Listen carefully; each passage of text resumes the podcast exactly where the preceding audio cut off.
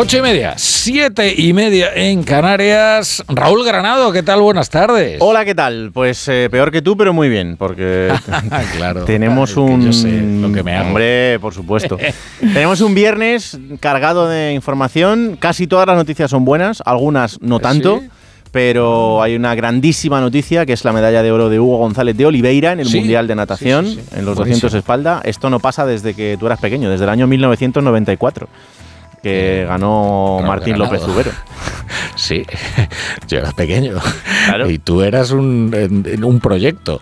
sí, Pero bueno, sí, casi, casi. Bueno, Casi. en fin, Ha- eh, Había nacido, pero, pero Pero tenía te poco agradezco tiempo. el halago porque en realidad no era tan pequeño. ¿sabes? pero te lo agradezco mucho, ¿sabes? Sí, y yo era más que un proyecto, pero era muy pequeñito, entonces pues no pasa nada, era una realidad, pero, no pero, pero corta. Que, Pero, mm, pero mira que mira que bien hemos eh, crecido. Sí, sí, algunos más que otros, pero sí, sí, sí, sí, Eso sí, es sí, verdad. sí, estamos en el mejor momento.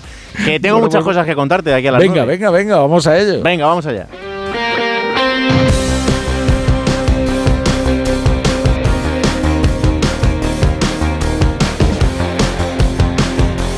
La brújula de Radio Estadio. Raúl Granado.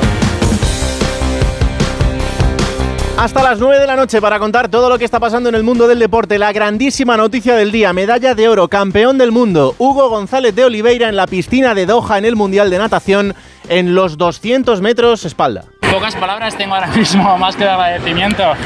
Eh, agradecimiento pues de todo el, e- eh, el equipo que ha estado detrás mía. Eh, Taja desde Canoe, Dave desde California. Eh, me dejo muchos más nombres, pero, pero sobre todo también agradecimiento a ellos y, y, y agradecimiento de tener la oportunidad de competir aquí con, los mejores de- con algunos de los mejores del mundo. Sé que hay gente que no está aquí. Esta es la buena noticia. La mala, aunque esperada, es la sanción a Mokatir. Dos años de sanción para el atleta por haber incumplido hasta en tres ocasiones, que son las máximas posibles, el sistema de localización y por tanto la sanción que va a empezar a cumplir desde hoy es de dos años porque Mokatir tampoco va a recurrir esa sanción. ¿Ha sorprendido esto? Compañero Alberto Hernández, ¿qué tal? Muy buenas. Pues la verdad que no demasiada sorpresa en la reacción de Mohamed Katir al eh, asumir la sanción de, de dos años por no estar localizable en esos tres controles eh, antidopaje. Le ha sido difícil mm, el defenderse. Él alegaba que en eh, el primero de los casos, el 28 de febrero del año pasado, había viajado a Portugal para visitar a, a su novia cuando un agente de la AIU se presentó en su casa fuera de hora establecida. El segundo, el 3 de abril, que estaba entrenando en Francia y no pudo cambiar su aplicación porque, según él, no funcionaba bien. Y eh, el tercero, el 10 de octubre, mm, que no está localizable dentro de la hora establecida por él en el propio sistema de localización.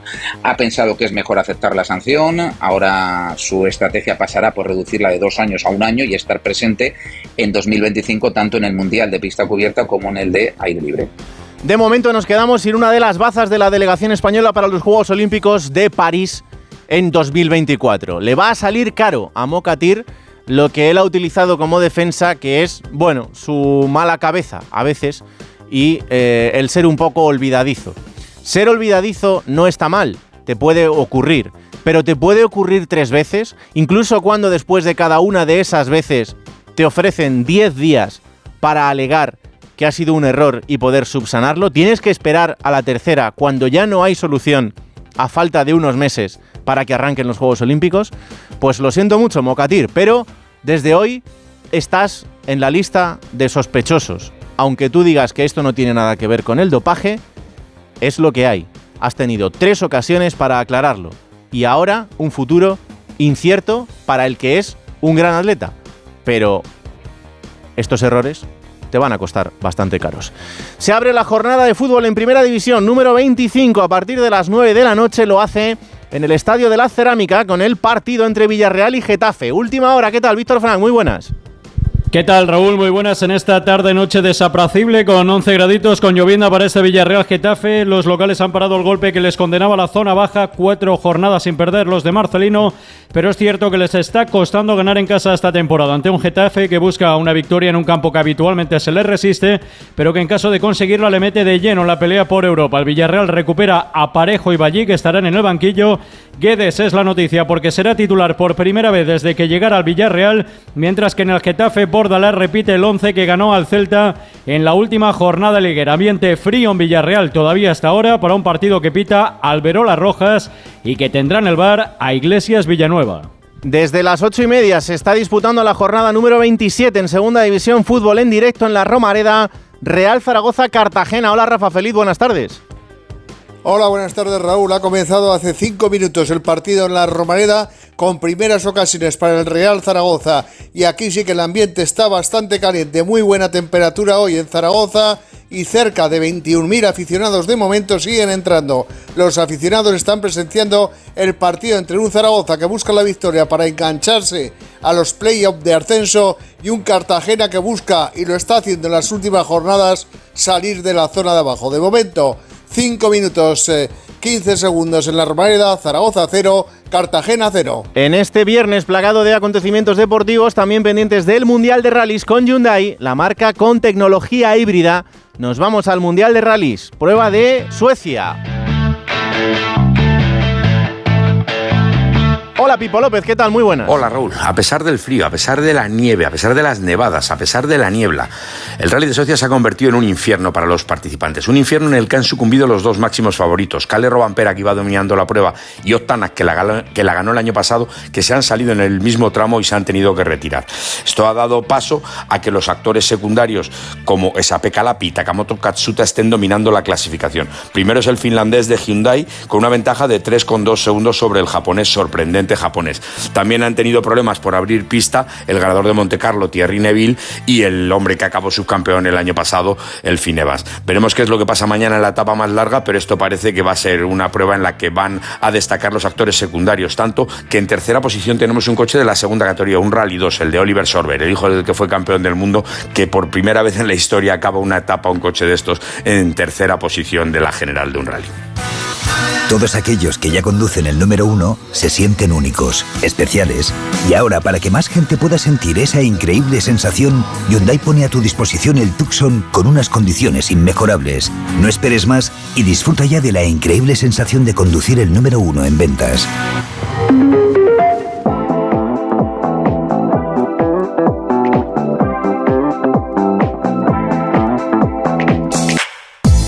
Más deporte en directo porque estamos muy pendientes de Málaga, donde se está disputando la Copa del Rey de baloncesto. Hoy teníamos servidos dos partidos más de cuartos de final. Pabellón Martín Carpena, ya ha terminado el primero de ellos. Hola David Camps, buenas tardes.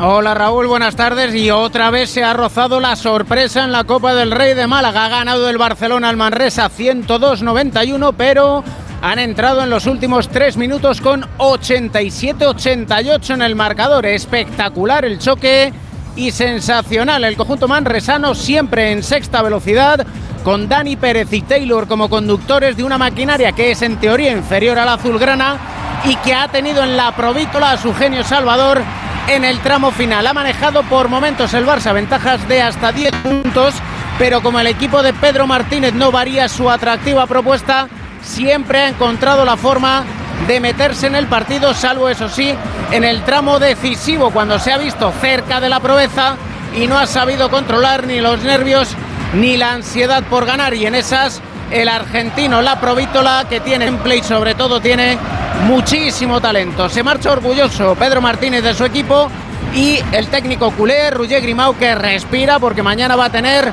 una nueva cita cuyo rival sabremos en torno a las 11 de la noche cuando termine el último cuarto de final, partidazo entre el Unicaja y el Tenerife. Luego volvemos para que nos contéis la última hora desde allí. David Camse e Isabel Sánchez. Son las 8 y 39 minutos. Seguimos en la radio con una buena noticia para todos los que queremos una movilidad más sostenible. Los nuevos combustibles 100% renovables están ya en más de 60 estaciones de servicio Repsol. No tenemos que cambiar nuestro coche y conservan toda su potencia. Seguiremos informando.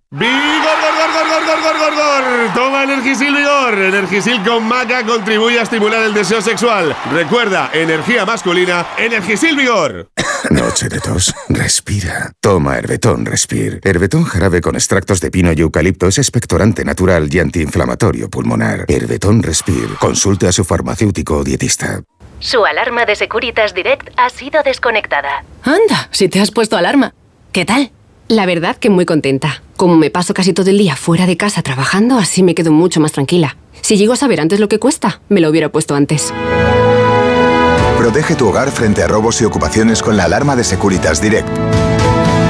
Llama ahora al 900-272-272. Hola, soy Mar Márquez, piloto de MotoGP. Justo ahora salgo de entrenar, que ya toca volver a casa. Pero ¿sabes que ahora podemos hacer todos estos viajes diarios más sostenibles con los nuevos combustibles 100% renovables de Repsol y sin tener que cambiar de coche?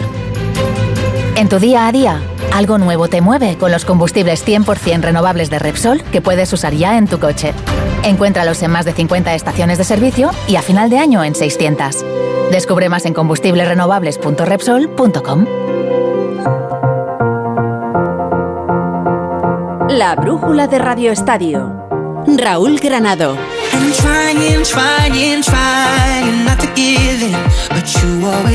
El Real Madrid jugará el domingo a las 2 de la tarde en Vallecas frente al Rayo Vallecano, pero todo sigue eclipsado por el huracán Kylian Mbappé. Hola Alberto Pereiro, ¿qué tal? Buenas tardes. Hola Raúl Granado, ¿qué tal? Muy buenas. ¿Cómo ha sido el día después a todo lo que sucedía ayer en los aledaños del Parque de los Príncipes?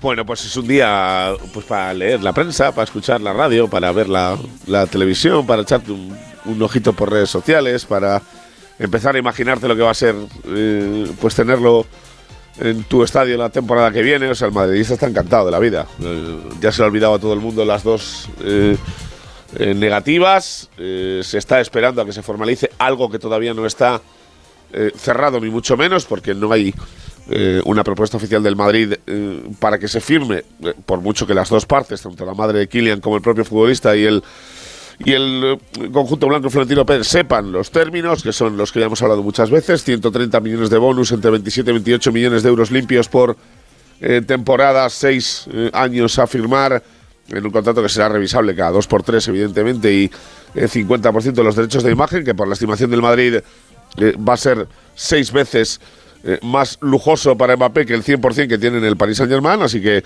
eh, veremos a ver, pero bueno, es una situación en la que ya se han dado los dos pasos más importantes, el, el de ayer, el de hace unos meses, eh, cuando dijo que no iba a extender su contrato más allá de 2024, ahora ya no quiere ofertas, pues ahora esperar a que se formalice con el Madrid, porque yo tengo la sensación, no sé la que tienes tú, que sin equipo no se va a quedar. O sea, en el paro no va a estar. No, tampoco, tiene, ¿no? no tiene pinta.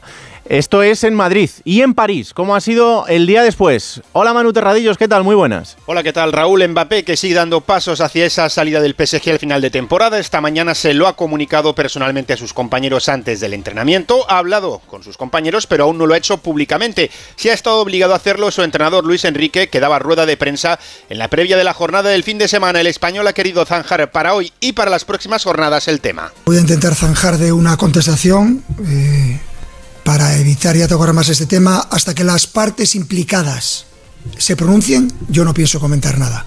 Y las partes implicadas no se han pronunciado. Cuando hablen las partes, os daré mi opinión gustosamente. Desde siempre hemos dicho, desde que eh, yo he llegado aquí hace seis meses, el equipo está por encima de todos los jugadores, de todas las individualidades. Este sábado el PSG juega fuera, visita al Nantes, así que Mbappé no tendrá que someterse al juicio del Parque de los Príncipes.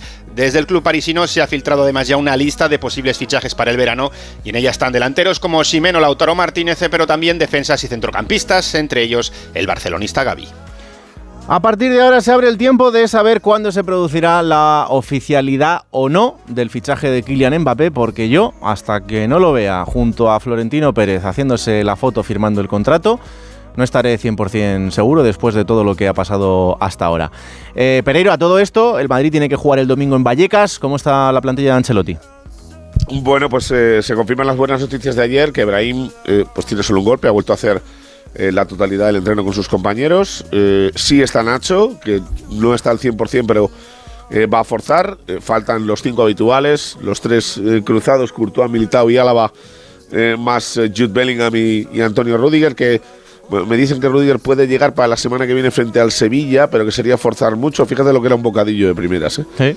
y a ver qué pasa con Bellingham, si puede estar antes del, del parón de selecciones. Tiene pinta de que nada, más pendientes en el Madrid todavía de cómo puede quedar esa sanción que va a ser presumiblemente de un partido por insulto a, a Greenwood y que lo cumpla mientras esté lesionado. Pero nada, mañana escucharemos a Ancelotti, a ver si dice algo sobre Mbappé, por aquello de que siempre comenta lo mismo, es jugador de otro equipo, a ver si hay algo nuevo. Tendrá que volver a torear eh, Carlo Ancelotti siendo el portavoz oficial mentir. del club. Pues probablemente, pero bueno, hará su trabajo como pueda. Gracias, Pereiro. Beso, chao. Chao, chao. Mañana a las seis y media de la tarde, Celta de Vigo, Fútbol Club Barcelona. ¿Cómo está el equipo de Xavi Hernández? Hola, Alfredo Martínez. ¿Qué tal? Muy buenas. Buenas tardes, Raúl. Como te puedes imaginar, Mbappé ha sido protagonista de la rueda de prensa del Barcelona. No podía ser de otra manera, ¿no? Entre los eternos rivales. Aunque Hmm. Xavi ha tratado de esquivar, evidentemente, un tema que le toca más de soslayo. Ha sido un tono bajo el del técnico del Barcelona. Evidentemente, el Barcelona está viviendo un momento delicado. Le vienen partidos muy delicados. El del próximo, eh, el de mañana, frente al Celta en Balaídos, un campo tradicionalmente maldito para el Barcelona en este siglo, en el que consigue muy malos resultados y en el que apenas ha ganado un encuentro en sus últimas visitas. Y por supuestísimo, la vuelta de la esquina, media temporada en juego en el choque del Diego Armando Maradona del próximo miércoles ante el Nápoles. Xavi Hernández reconoce, evidentemente, aunque es así casi toda la temporada que van de final en final. Sí, claro, yo es que creo que esta pregunta me la habéis hecho varias veces, pero es así, sí, es así en cada momento de la, de la temporada. Es así, es así, es el Barça, estamos obligados eh, a cosechar éxitos, a ganar partidos y sí, y si queremos competir, eh, optar todavía al título de liga, mañana tienen que ser tres puntos, ya hemos fallado eh, suficiente, no podemos fallar más. Se trata de, de no fallar nosotros e intentar que tanto Girona como Real Madrid puedan fallar. No dependemos de nosotros mismos en, estos, en estas alturas de temporada, pero hay que seguir. Yo sigo siendo positivo, sigo estando motivado, sigo pensando en que podemos acabar de, de muy, de muy buena manera la temporada y, y en eso estoy, trabajando en esto. Ha hablado del rendimiento de los jugadores, que De Jong, por ejemplo, ha estado por debajo de las expectativas, como la buena parte de la plantilla actual del Barcelona, y se incluye también el entrenador. Cuando le han preguntado por una hipotética oferta por Gaby del Paris Saint-Germain, ha dicho que no puede salir, que es el futuro del Barça y que no se imagina al Barcelona sin Gaby, evidentemente, jugadores importantísimos de cara a las próximas temporadas. Y esta es la respuesta. Han sido varias preguntas en torno a el posible fichaje de Mbappé por el Real Madrid. Esquiva el bulto Xavi Hernández. Es que no tengo mucho que decir. Es, eh, el- lo único que se ha hecho oficial es que el jugador, ¿no? Mbappé, se marcha del Paris Saint Germain, ¿no? Cuando, cuando sea oficial, pues me lo vuelves a preguntar, pero nuestra situación es, es otra. Nuestra situación ahora es acabar bien la temporada, centrarnos en, eh, mañana en el Celta, la eliminatoria de Champions, en la Liga intentar ir recortando y no nos preocupa en esta situación nada más. Eh, Centrados en esto, o sea, no, no te puedo contestar nada, nada más. El técnico del Barcelona ha dicho o ha reconocido, como gesto de barcelonismo, cuando le han preguntado que, entre otras cosas, ha renunciado a su salario de la última temporada para que paguen a su sustituto. Dice que entiende que haya lista de nombres que vayan a sonar, como el de Hansi Flick y compañía, y que evidentemente el club tiene que trabajar para el futuro, pero que eso no despista al equipo.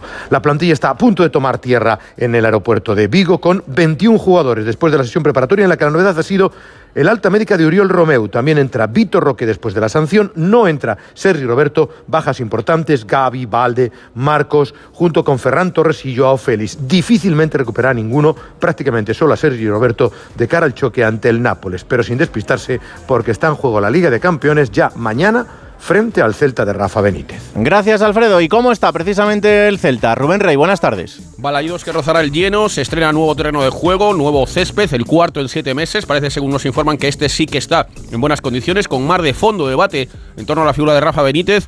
Aficionados que cuestionan lo que consideran planteamientos excesivamente conservadores. También run run con las suplencias de Yago Aspas. Mañana en casa tiene pinta de que sí va a jugar Yago Aspas. Benítez que fue explícitamente ratificado esta semana por el director deportivo Marco Garcés. No ha llegado a tiempo Jonathan Bamba, la final de la Copa de África que se disputó el pasado domingo y es cierto que luego tuvieron recibimientos, actos institucionales, pero lo cierto es que seis días ha habido problemas con los vuelos, no han sido suficientes a Bamba como para regresar a Vigo, se pierde el partido de mañana, al igual que el centrocampista Carlos Doctor, Aidú de larga duración, alta para William Swedberg. Arriba la amenaza celeste, llevará el sello del noruego Strand Larsen, en su mejor momento goleador desde que llegó al Celta. El club reconoce como probable una venta de Larsen este próximo verano, lo tasan en no menos de 25 millones de euros. Sin margen de error, el Fútbol Club Barcelona y por supuesto también el Celta de Vigo que tiene que demostrar que quiere huir de esa zona baja de la clasificación y hacerlo de manera rápida. Ha marcado gol el Cartagena. Vamos a estar ahí ahora. La brújula de Radio Estadio.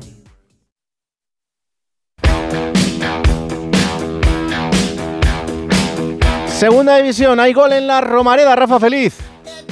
Sí, efectivamente, está dominando el juego el Real Zaragoza, sin embargo el marcador se ha adelantado el Cartagena. Buena jugada por banda derecha y Darío Póveda de cabeza ha metido e introducido el balón dentro de las mallas de Edgar Badía. Por lo tanto, ahora mismo 19 minutos de la primera parte con tiempo parado por lesión de un jugador del Cartagena, Zaragoza 0, Cartagena 1. A las 2 de la tarde tiene que jugar el Atlético de Madrid frente a la Unión Deportiva Las Palmas. ¿Cómo está el equipo amarillo que será el rival de los del Cholo Simeone? Hola David Ojeda, ¿qué tal? Muy buenas. ¿Qué tal Raúl? Pues llega la Unión Deportiva al Civitas Metropolitano con el optimismo del último resultado ante el Valencia, que sobre todo certifica una distancia de 18 puntos sobre el descenso y con García Pimienta contando con todos sus efectivos. Ya ha recuperado el último que faltaba por venir desde la Copa de África en Fulu, que participó con la República Democrática del Congo. Ha sido una semana en la que la Unión Deportiva, no obstante, ha hablado más de mercado que del propio partido ante el equipo de Diego Pablo Simeone. Lo ha hecho con las renovaciones de Alex Suárez hasta 2026, de Kirian hasta 2028 y con la última incorporación de José Campaña, que proviene libre del Levante después de mucho tiempo parado por una grave lesión. Hoy ha hablado García Pimienta y aparte de manifestar su absoluto respeto al Atlético de Madrid, también se ha referido a esa última incorporación, diciendo que todavía no tiene el estado óptimo para ser importante sobre el terreno de juego, así que habrá que esperar para ver a Campaña vestido de amarillo y por supuesto eso no sucederá en el Civitas Metropolitano. El rival, el equipo local, será el Atlético de Madrid, este es el Cholo Simeone tratar de seguir buscando el mismo camino, debido a que cuando uno genera situaciones de gol, al final las situaciones terminan concretándose, tranquilidad y saber que el fútbol es esto, ¿no? Un juego donde la contundencia termina siendo determinante para los partidos y ojalá que la podamos volver a tener como la hemos tenido muchísimo tiempo esta temporada. ¿Cómo está el conjunto rojiblanco? Hola Alejandro Mori, buenas tardes. Hola, bien, aunque preocupado por esto que estábamos escuchando de Simeone. En los últimos dos partidos, Raúl, que ha perdido frente al Atlético de Bilbao en Copa y ante el Sevilla en Liga, ha hecho 36 remates mm. y no ha conseguido anotar ningún gol. Pero bueno, dice Simeone que se generan las situaciones y que el gol acabará llegando. Con una sesión muy suave hoy, se está pensando en la Champions, se está pensando en el IRTE de ese compromiso del próximo martes. Y fíjate, según le hemos podido saber y según probó ayer Simeone, hoy ha sido una jornada muy suave de entrenamiento hasta cinco titulares se van a quedar eh, fuera del once, del once inicial. Grisman, Memphis, De Paul, Bissell y Hermoso. Con cuatro bajas para mañana, Lemaras, Pilicueta, Morata y García Polista, con buen ambiente en el Metropolitano a pesar de jugarse a las 2 de la tarde. Y ojo al 11 para Las Palmas. Si se confirma, va a ser formado por Oblak en portería, Molina y Lino en los carriles, Savic, Jiménez, que vuelve al equipo tras lesión, y Reinildo en defensa, Coque, Barrios y Saúl en el centro del campo y arriba pues una, delantera absolutamente novedosa. Ángel Correa y Marcos Llorente. Arbitra Figueroa Vázquez, un Atleti que, a pesar de tener la Champions tan cerca, no puede despistarse y necesita los tres puntos mañana ante el equipo de García Pimenta. Sencillo, esperen al minuto 5 del partido y cuando oigan a Jano decir lo que le pinta el partido ya saben lo que sucederá.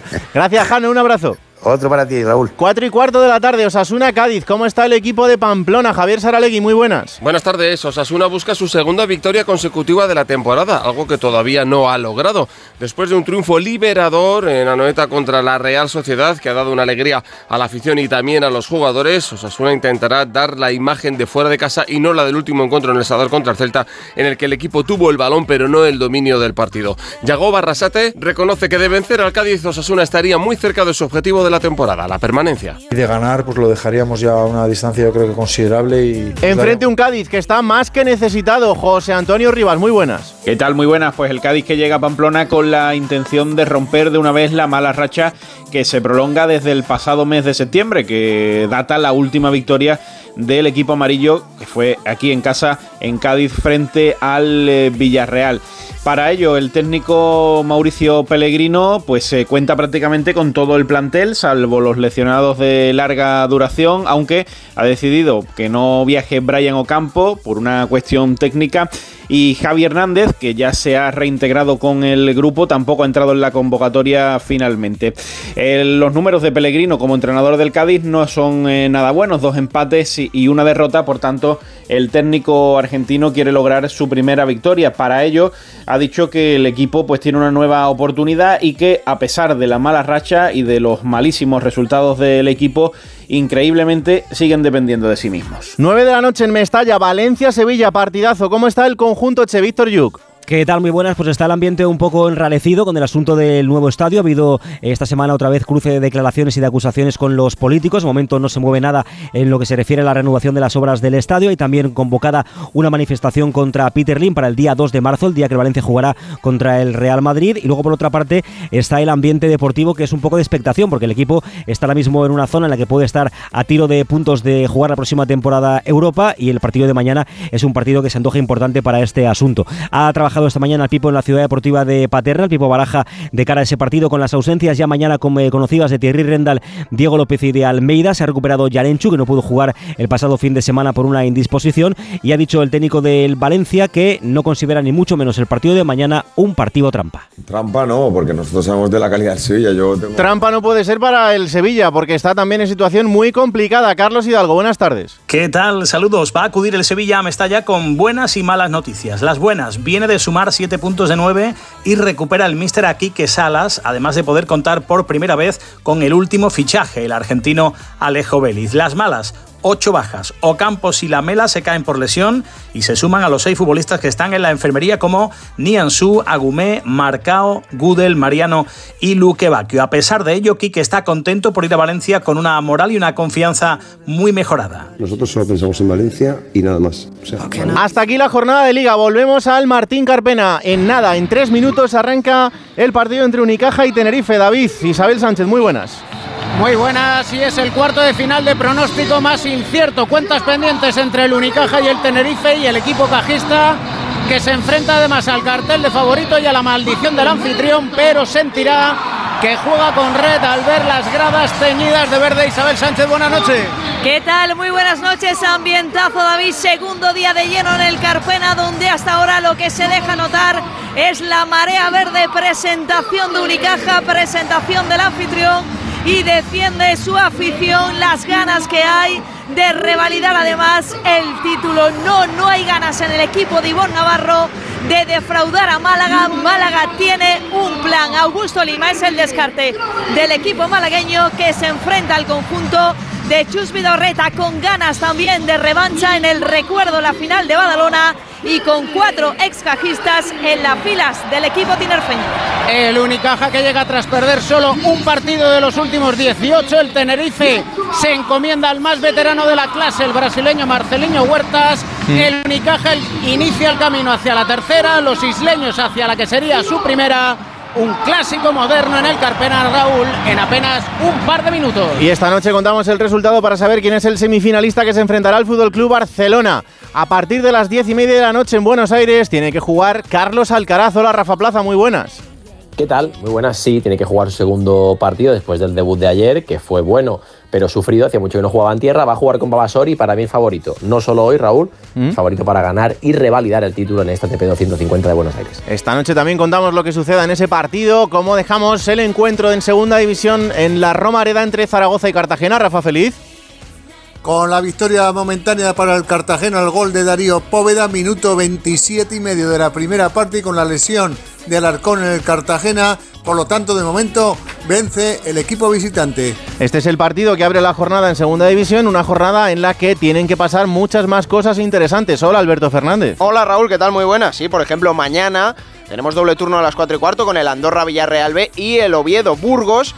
Pero es que hay partidos de equipos de la zona alta. Por ejemplo, el de las seis y media. El cuarto recibe al sexto, lo que es lo mismo en el Molinón. Sporting de Gijón, Real Valladolid, un auténtico partidazo de segunda división. Y a las 9 juega el quinto, el Real Club Deportivo Español, que recibe en casa al Club Deportivo Mirandés. Así que mañana, cosas de la zona alta.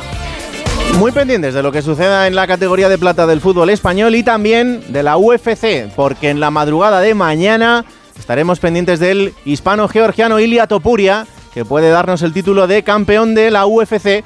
Será ante Alexander Volkanovski. Hoy ha sido el pesaje oficial, todo va en orden, todo va viento en popa entre los dos, así que ahora hay que desearle suerte a Topuria y a las once y media estoy por aquí otra vez, Rafa, y te sigo Oye, contando. combatazo, ¿eh? Combatazo Sí. el de Topuria y un hito para el deporte, los deportes de contacto españoles. Desde luego, otro pionero más del deporte Bueno, español. te escucharemos, Raúl Granado. Como siempre, un abrazo.